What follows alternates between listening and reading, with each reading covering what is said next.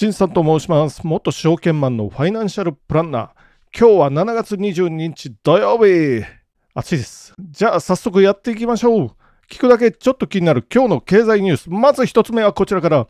悩む市場揺れる円債券。日銀の政策維持観測で一時141円台。国内長金利は乱高下。日経新聞からというか、まあ、日経以外こういう記事は扱わないと思うんですけど、まあ普通ね。読みます。21日の東京外国為替市場で円相場は急落し、一時1ドル141円台後半まで円安ドル高が進んだ。日銀が27から28日の金融政策決定会合で長短金利操作イールドカーブコントロール YCC の修正を見送る方針との報道が相次ぎ、円が売られた。債券市場でも国内の長金利が乱高下した。日米中央銀行の政策決定を来週に控え、振れ幅が大きくなりそうだということで、これロイターが報道したんかな？昨日の、今日22日ですか？ら、21日の夕方、ロイター報道ですよ。日銀が来週、まあ、日経以外はやらないですよって言った日経以外のまあ一般紙というかな、それはやらないかな。読売とか、あ、やるかな。まあ ど、どっちでもいいですわ、そういうことは。で、ロイターが報道したと。日銀が来週開く金融政策決定会合で政策を修正せず、現状を維持する公算大と。じゃあ今日銀がどういう政策をやってるかっていうと、イールドカーブコントロール、何回も言ってますけれども、10年もの国債の金利を安く押さえつけてるんですよ。つまり、10年もの国債ってあるんですけど、日本国債ですよ。0.5までに押さえつけてる、頭を押さえつけてるような感じですよね。これは国債を日銀が買い取ってるっていうことで、買い取りすることによってこれは可能です。しかも、指値で買ってますから、指値っていうことは、その値段で買いますよっていうことでね、これを、まあ、ひょっとしたら解除があるんじゃないのっていうことで、特に為替が137円まで円高、ちょっと戻してましたよね。145までいったのが130、ちょっとじゃないか。かなり戻してましたよね。137まで戻してたんですけど、ロイターが、いや、日銀はやらない。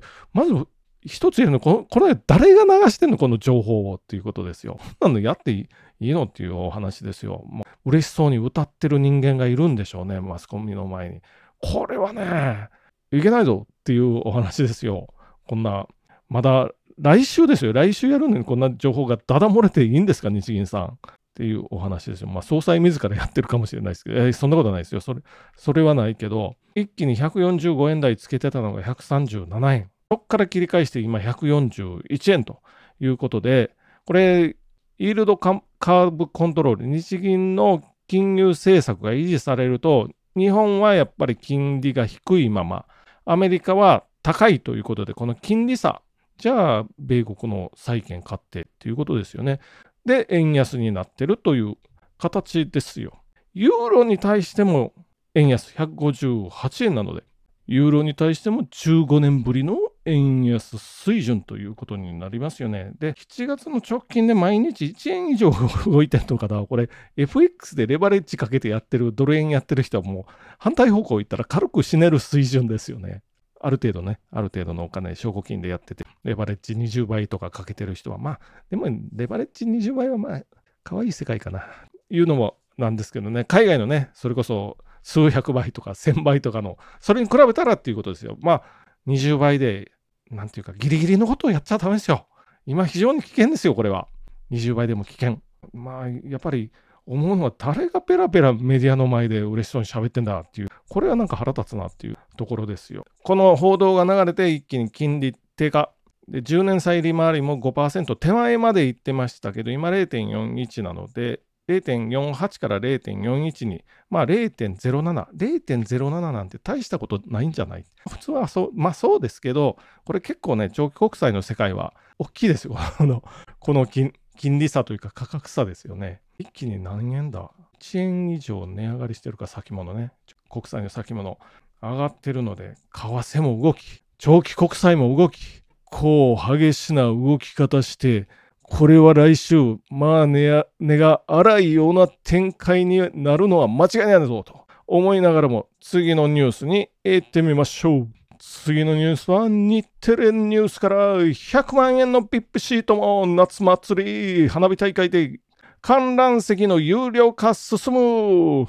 この夏は各地で夏祭りや花火大会が復活。そんな中進んでいるのが有料席の導入。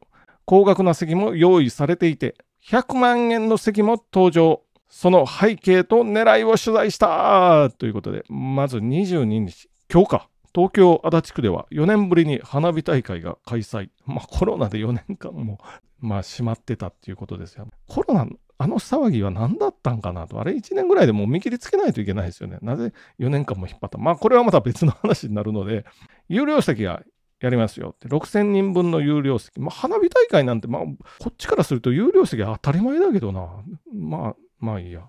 無料で見る。じゃああのお金誰が払ってるっていう商工会とかいろんなところが負担してるんでしょうけど、すごい人手になる時もありますよね、場所によっては。それで人、人並みで、人並みっていうか、まあすごい人並み、人並みというか人混みというかね、それで商売になるので、まあ無料なのでどんどん来てくださいよってやってたんですけど、やっぱりゆっくり落ち着いて、いいアングルで見たいな、座ってみたいなっていう人がいるので、それは有料当然ですよ。何千円か取って、これは足立区は今日ですよね。22日やりますよ。一方、8月11日、亀岡、京都です。72回で目で初めて全席有料化か。でも、花火なんてどっからでも見れるんで、他のところで見てます。有料化はやっぱりいいですよ。有料化。いいですよって、まあ、やったらいいですよ。どんどん。これ、やってるところも、スポンサーの他にも観客からお金をいただいてっていうことですね。で、他にも青森ねぶた祭り。まあ僕は行ったことないですけど、2週間おきで。ということで、これ、ここにさっきタイトルにあった100万円の VIP シート、20万円のボックスシート、あとは5万円のペアシート。これは何回もここで言いますけど、これはもう市場原理なので、お金が払える人は行ったらいいし、払えない人は無料のとこで見たらいいし、それだけのお話なんで、あるいはもう人混み、嫌いっていう人は行かなかったら、ねぶた祭りぐらいになると地元でテレビ中継やってんのかな？京都とかやってますから、ね、祇園祭りのあの、山鉾巡行とかってやってたりするので、テレビで見てもいいっすよ。めちゃくちゃ暑いね、あの、祇園祭りの巡行の時とか、人は多いし、今や外国人もめちゃくちゃ多いので、こういう人混みに行きたくない人はもうテレビ、もうそれどころか見なくていい人は見ないという。もうそれだけのお話なんで別に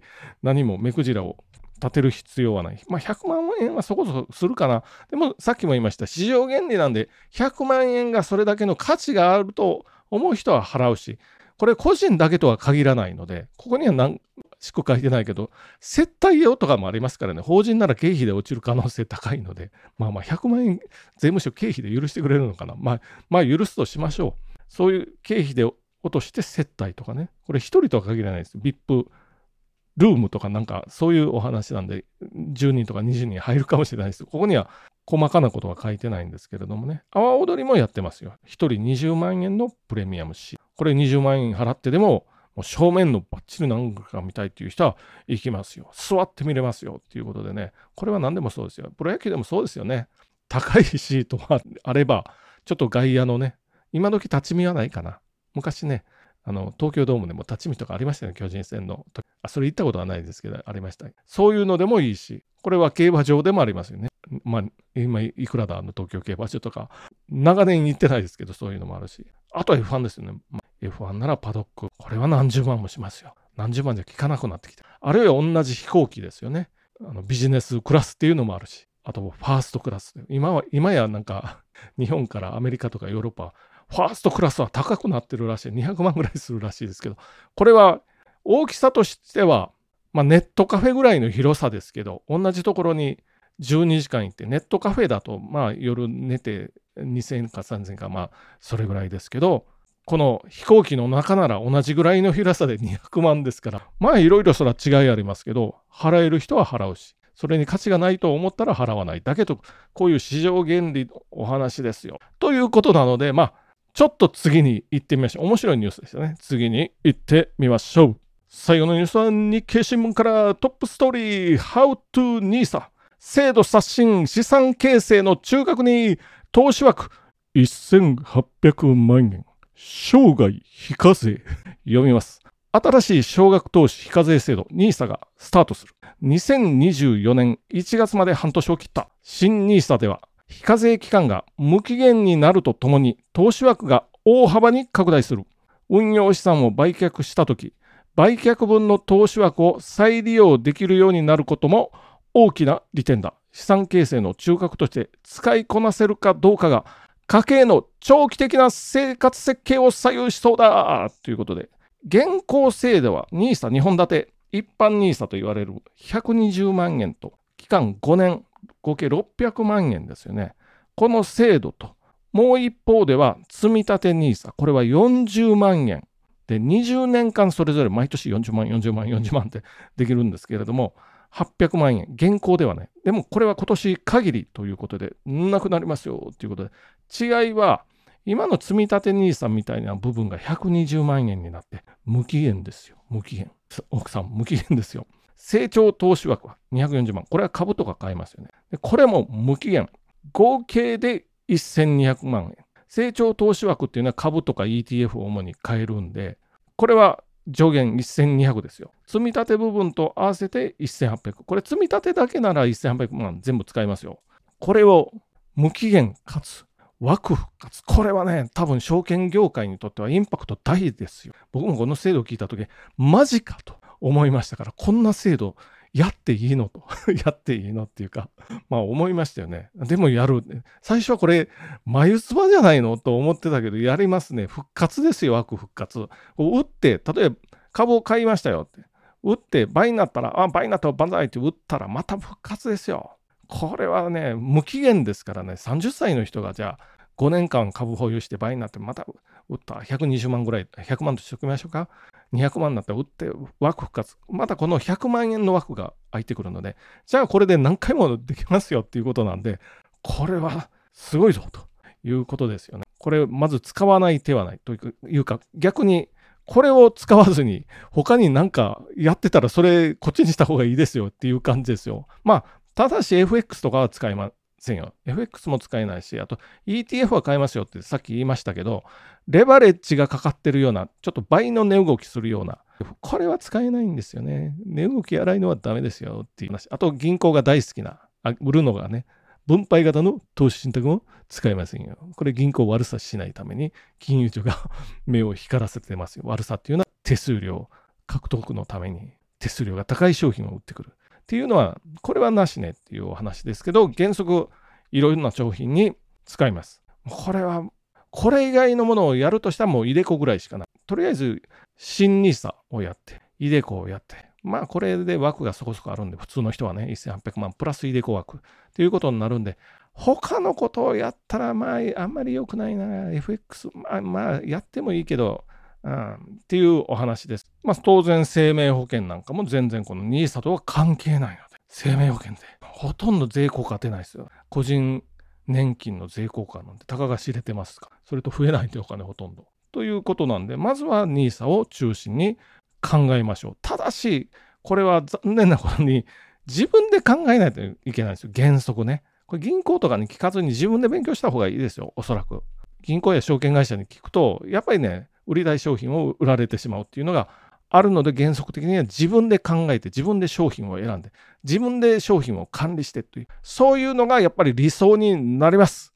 ただし制度としてはまあめんどくさいけど非常にいい制度なんでこれはどんどんねやっぱり今の我々使っていけたらいいなと思いながらのも今日のところは終わっていきましょう。じゃあ本日もご清聴どうもありがとうございました。